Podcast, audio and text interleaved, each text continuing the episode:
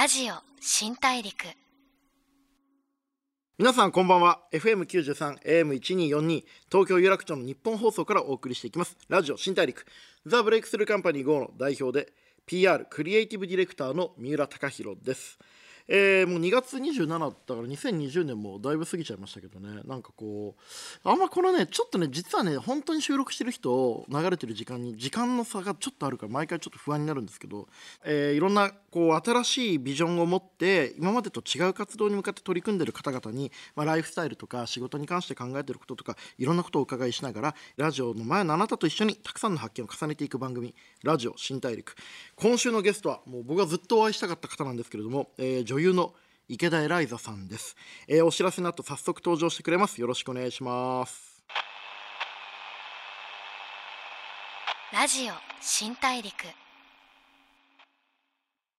ザ・ブレイクスルーカンパニー GO の三浦貴大がお送りしています。ラジオ新大陸。今回お迎えしたのは池田エライザさんです。よろしくお願いします。よろしくお願いいたします。いやちょっと僕感動してて、ええ、あの初めましてだけど初めましてじゃないっていう謎の関係で。そうですよね。そうなんですあの僕ツイッターのコメントでちょっとお話しさせていただいたんですよね。そうです。僕が「左キネレン」っていう漫画を使った広告を出した時にくしくもその広告を出した日から「左キネレン」のドラマが始まってそこで、エライザさんが主演をされていてそれでちょっとツイッターのコメントで絡んで僕もともとファンなんでちょっと舞い上がっちゃって。そうだったんですか？いやもうね割と去年あった一番いいことだったんじゃないかな。三浦貴大ツイッターで池田エライザからコメントがついたっていうのが去年良かったことランキングベスト5に入りましたよ。いや、まあ、恐縮です。いや本当にありがとうございます。その後もねあの僕が手伝いしてるエコアルフっていうアパレルブランドのことをちょっといいとおっしゃっていただいたりとか。そうですね。すごい。それでこうツイッターで絡んでて今日初めてお会いしたんで初めましてだけど初めましてじゃないと初めましてやっとお会いできました。嬉しいです。お願いします。よろしくお願いいたします。はい。でそんな池田エライザさんといえば今日2月27日からネットフリックスで世界190カ国190カ国ってすごいですね。ありがとうございます。190カ国に独占配信がスタートしたばかりの蜷川美香監督によるオリジナルシリーズ「フォロワーズ」に出演しています。はい。これフォロワーズはまあその僕の口から言うと、まあ、自分らしい幸せの形をこう実現したいとか掴みたいと願って一生懸命に生きてるいろんなこう人生とかライフスタイルの女性たちが SNS を通じて意外な形で交錯していく姿を現在の東京のまあリアルな状況を交えながら描いた完全オリジナルのドラマです。この中で池田エライザさんは女優を夢見て上京し、まあ、いろんな挫折とかもありながらもこう自分なりに成長していく百田夏目さんという方の役を演じています。このドラマの話をいろいろ今日聞かせていただきたいんですけどもよろしいでしょうか、もちろんです。いや世界配信っていうのは結構すごいですよね。そうですね。でも、うん、あの世界配信を意識しようと思ってもすごく漠然とした存在なのできっともう人一人だと、うん、なんかその190カ国に挑むのではなく、うん。うんなんか国境を越えて一人の人一、人でも多くの人に共感してもらえるといいなっていう気持ちではありましたけどね。なんか僕も結構仕事で海外とか行ったりとかするんですけど、ええ、意外にこう話すとみんな普通だなとか、ね、やってることはまあ変わんなかったりするから僕のすごい尊敬してるクリエイターの人がどんな人数の人が見る作品でも結局自分の誰か大切な人一人が感動するように作ってるっていう話があって、うん、僕結構20代の時にそれ聞いてずっとそういうふうに作ってるんですけど結構まあ女優の方でもそういう気持ちだったりする時あるんですかね？うん、それがこう邪念みたいになってくるとよくないなとは思いますね。市場を挟みすぎてすごくこうエンターテインメントの幅が狭まるのはもったいないと思うけどその工程で自分が想像し得る幅を超えれるなら素敵だなと思います。そうですよね、うん、なんかそのある一人っていうことがこうこだわりすぎてもあれですけどこの一人の人間を思う気持ちみたいなものがこうなるべく多くの人に伝わってくるのは透明な感じになっていくといいんでしょうけどね。そうですね、うん、同じ時代を生きてますからね見え方は違いど。そうですね。なんか今回でもあの僕も作品拝見させていただいててありがとうございます。あの蜷川ワールド全開って感じが結構しましたけどそうですね、はい、現場の演出の感じってどんな感じだったんですか？と、まあ、蜷川組って本当チーム蜷川っていう感じで、まあ、美術の方だったり撮影の方だったりっていうのは本当に美香ちゃんがいつもいろんな作品で一緒にやっているチームでなのでこう美術とかは本当にもう最高なんですよ。うん。でも、その環境の中で、うん。女性に長美香がうん。人間を本気で撮ってる感じっていうのが、うん。今回のフォロワーズの見どころかなと思っていて、なんだろうすごくエモーショナルなはい空はい。間だったなって思います。なんか確かにセットは派手なんだけど、そうですよね、うん。衣装もすごい派手なんだけど、うん。演出されるのはうん。人間としてのことだったりとか、うん痛みだったり喜びだったりとか、本当に深いところまでゆっくり話しながら作っていたのかなって思います。ね。結構なんかその今までのもちろんその感情か蜷川さんの作品の中でも特にそのリアルな等身等身大って言ったらあれなんですけど悩んでる感じが僕も結構いつも作品とか作ったり仕事しながらあれこれでいいんだっけとかこううじうじしながら作ってることが多いんですけどその今までの蜷川作品って結構鮮やかな感情が描かれることが多いと思うんですけどそうですね。激しい感情というか、でもその裏のうじうじした感じもいい意味でのそのグラデーションが結構描かれてるなっていう感じはちょっとしました。うん。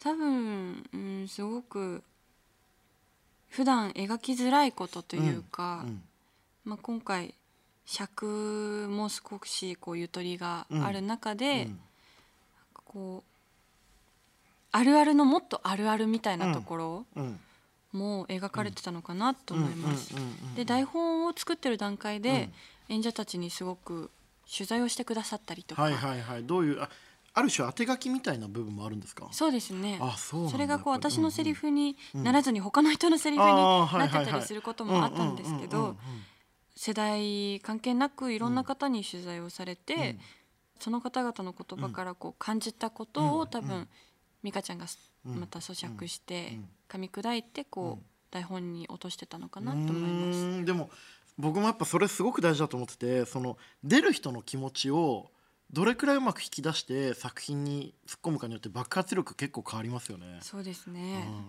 で今回夏目っていう役を演じてみて、ええまあ夏目という女性を演じてみてこう、ほまあ、役柄というか物語の中の夏目と池田さん本人ってなんかシンクロする部分はどれくらいあったんですか？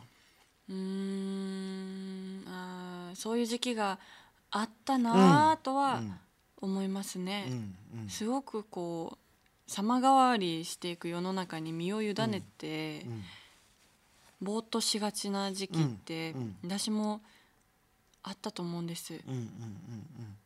でもぼーっとしてる感じなんですか？そうですね。うん自分から動かなくても、はいはいはいはい。自分から発信しなくても、うん。誰かはきっと好きになってくれると思っていたりとか、きっとみんなが分かってくれていると思っていたりとか、自分がその社会が変わっていくことに全部身を委ねてるというか、うん。あこういう社会になってほしいなとか、こういうふうにみんなに感じてほしいなっていうのことをあまり考えてないかった時期が、ね、まあ、1 5 6ですかね。まあ、でもなかなか考えないですけど1 5 6の時は。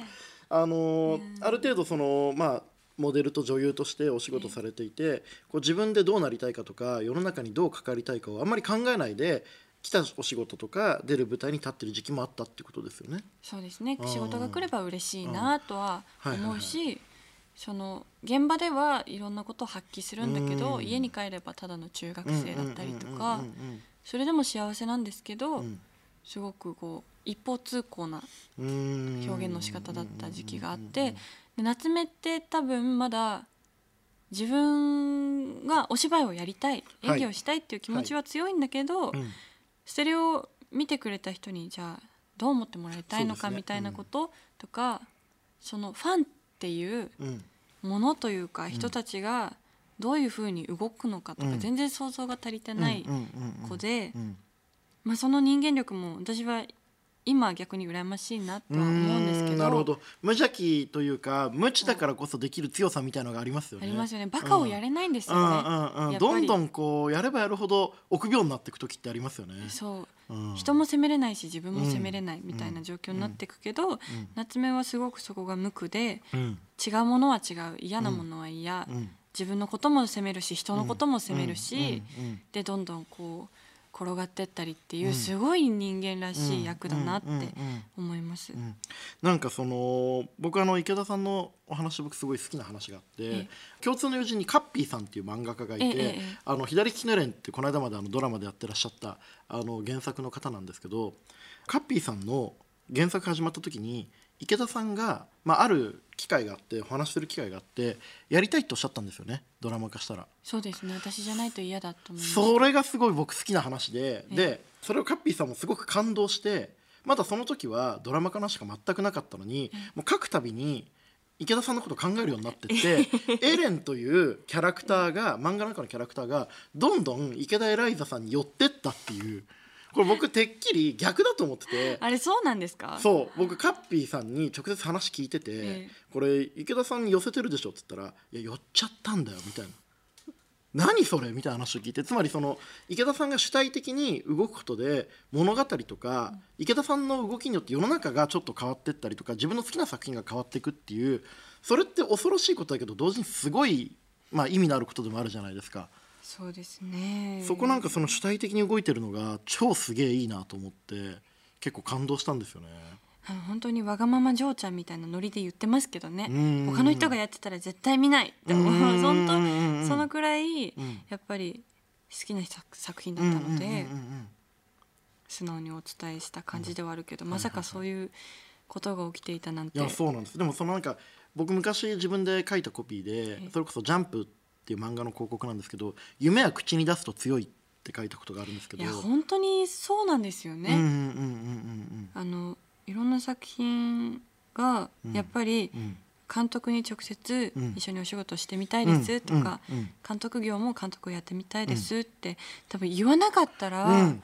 なかったと思う起きないですよね。あってんだからさっきそのもともと夏目のことを考えた時に彼女みたいに無自覚に自由に生きてる時期もあったけど今いろんなご経験を積まれてこう自分の活動がファンや世の中にどう影響を与えるかちょっと臆病になってでもそれでも動くことによってどんどんこう新しい自分の世界を広げていくっていうのがすごくいい進化の過程だなと思って見てました。まだまだ発展途上でございます池田も。いやいやもう全然完成したくないですしね逆に。そうですね。うん。怖いですね。怖いっすよね。なんかなんかたくましそうで嫌です。誰が？そう完成した池田エライザって。あー確かにね。嫌味じゃないですか？いやでもエライザさんってちゃんと見てるとどっか儚そうとか、うん。なんかちょっと迷ったりしてるんだろうなっていうのがすごい失礼ですけど思えますけどね。そうもともとね、そういう顔立ちっていうのもあるんですけど、でもあの考えますね。うん。あのわがままなので、うん。自分の人生もうん。いいものにしたいし、表現者という選択をしたその人生もいいものでありたいので、うん。常にやっぱり選択をしたりこう、うん。バランスを取らなきゃいけなかったりとか、まあ、その過程でなんか寂しくなっちゃったりとかもあるんですけど、なんかやっぱ夏目って羨ましいなとかうん。思っちゃったりもあるんですけど、でもそういう選択はやっぱり常にしてます。譲れないなと思います。あでも本当に僕去年末親友に総合格闘家直木真也っていう世界チャンピオンがいるんですけど、でまあ、めちゃくちゃ強いんですよ当たり前ですけど。であと僕好きなミュージシャンがライムスターっていう、まあ、めちゃめちゃキャリアを積んでもう50くらいのラッパーのユニットでそのそれぞれ別々にお話しさせていただいてそれぞれ全員同じこと言ったのがもうキャリアを積んで実力がつけばつくほど臆病になるっていうもう怖くてしょうがねえって言ってたのがすごく印象的でその気持ちもわかるなと思って。ラジオ新大陸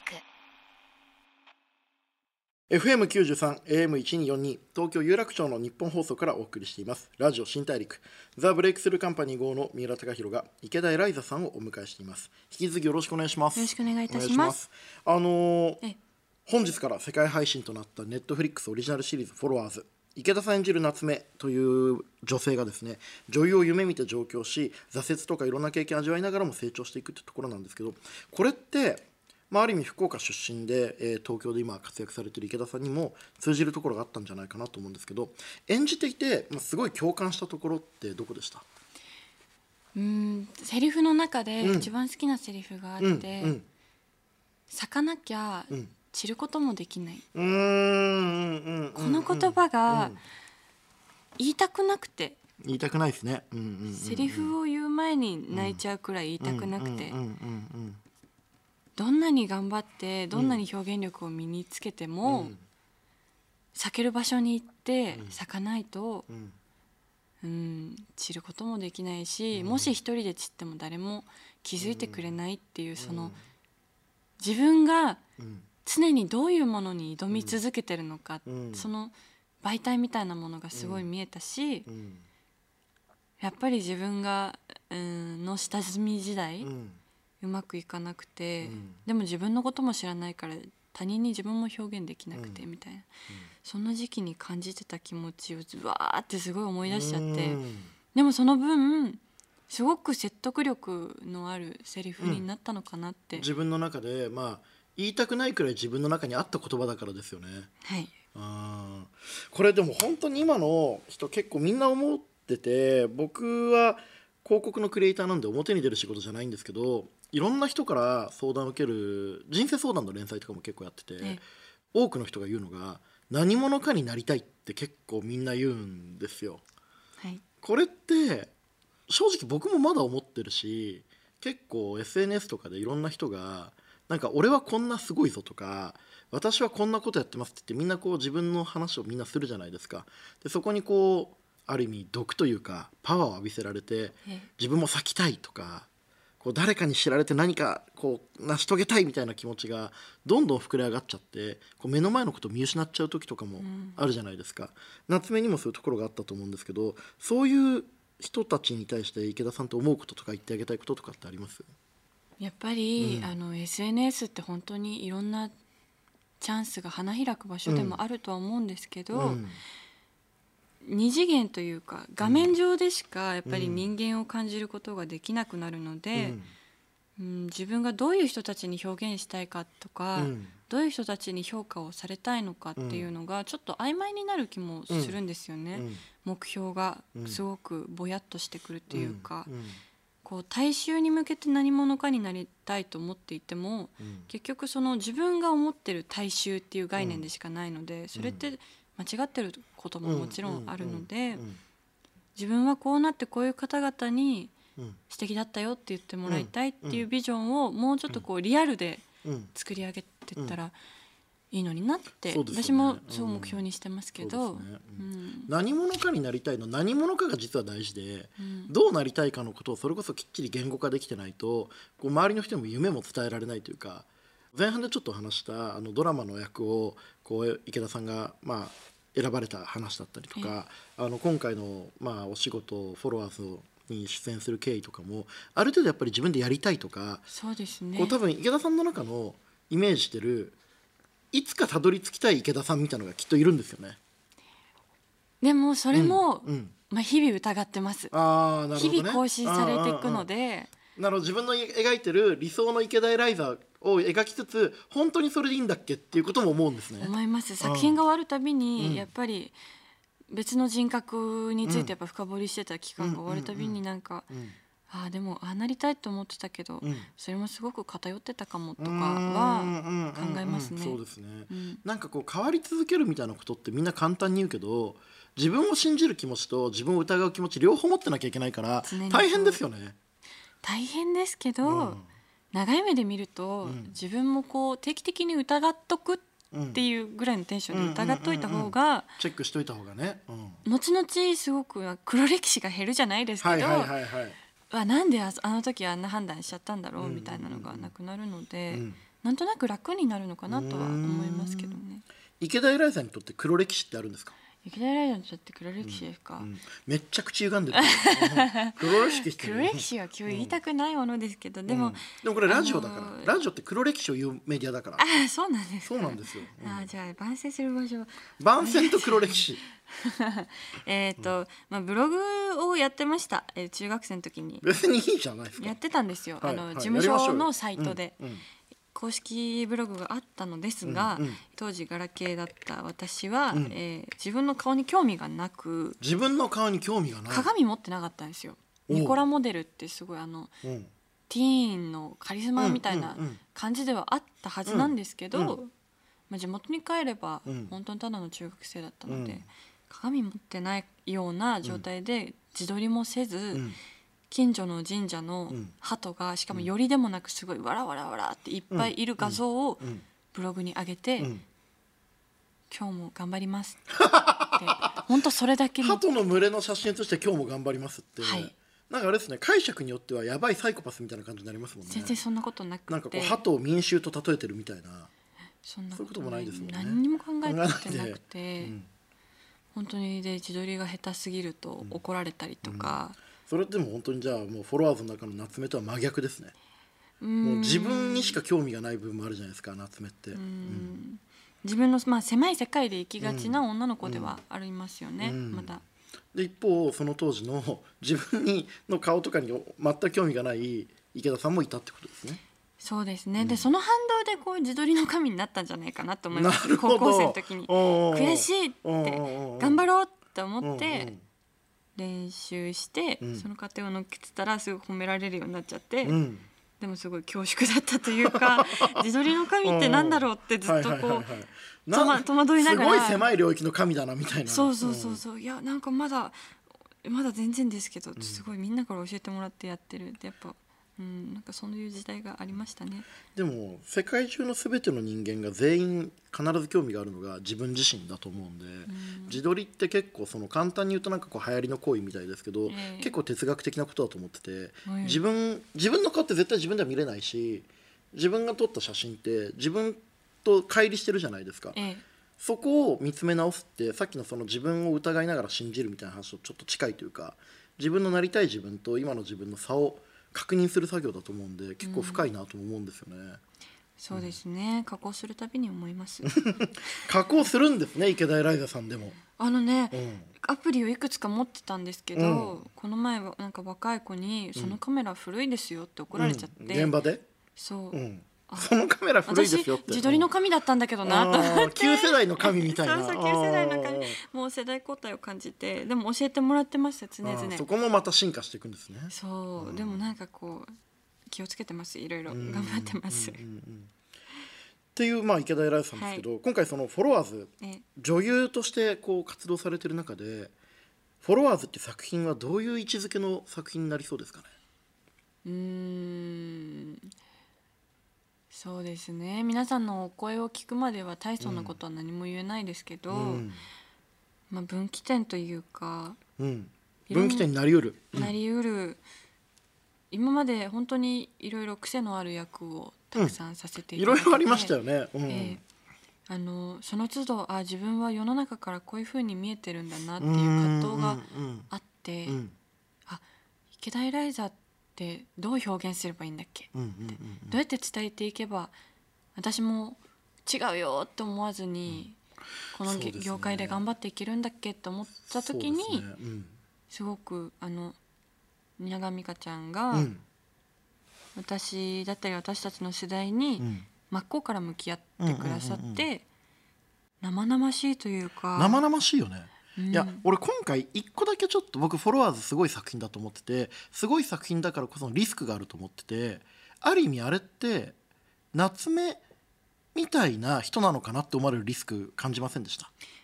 でも上等です。そあのー。夏目みたいな人うん。でも、うん。私はかっこいいと思いながら夏目を演じていたので、うん。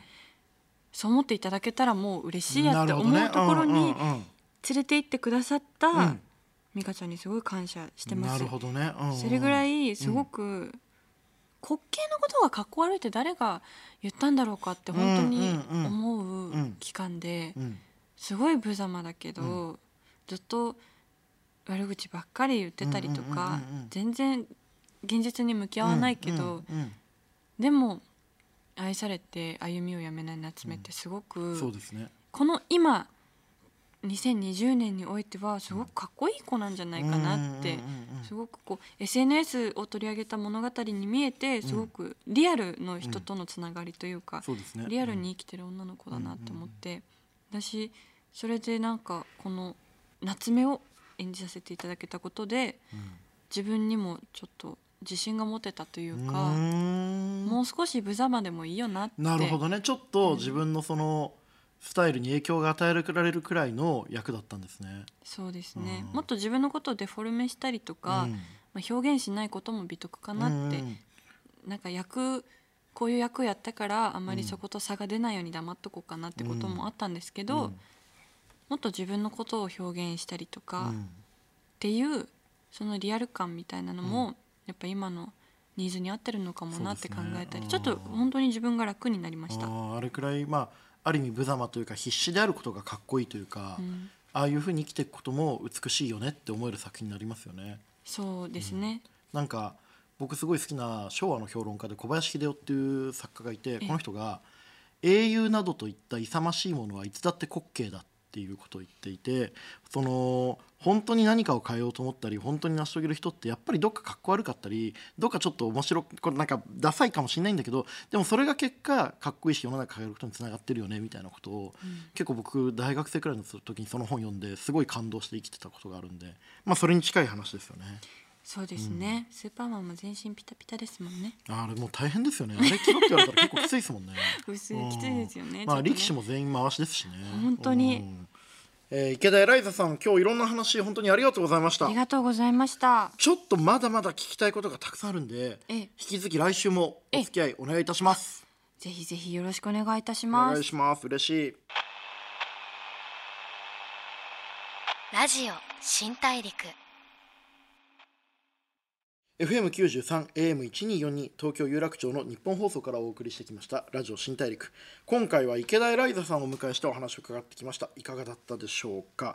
今回あの池田エライザさんが出演するネットフリックスオリジナルシリーズ「フォロワーズ」についていろいろお話聞いてきたんですけどすごい良かったのがこう百田夏目っていう別のキャラクターを演じる中でちょっとイメージと違う風に捉えられたらどうしますって聞いた時に上等だって答えてくれたのがその一回一回どんな役を演じるにしてもちゃんと覚悟を決めてその物語その人生を背負って前に進んでいかれてるんだなと思って地味にすごい感動しましたね。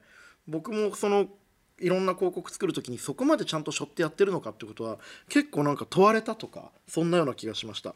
あのフォロワーズなんですけど中谷美紀さん夏木マリさん板由香さん小向愛さん中島美嘉さんなどもみんなものすごいこう個性が強くてそれでいて自分たちのこう美しい人生をそれぞれが選び取ってるすごいかっこいい方たちがそれぞれのかっこいいキャラクターを生かしたままであの物語を演じてる素晴らしいドラマなんで本日から世界190カ国配信ということでこれはぜひあの本当に見てほしいと思いました。えーこれからもちょっといろんな僕もあのまた見たいと思ってるんですけども、えー次回も一緒にいろいろ池田エライザさんから話を聞いていきたいと思います。ラジオ新大陸お相手はザ・ブレイクスルーカンパニー GO の三浦貴大でした。ラジオ新大陸。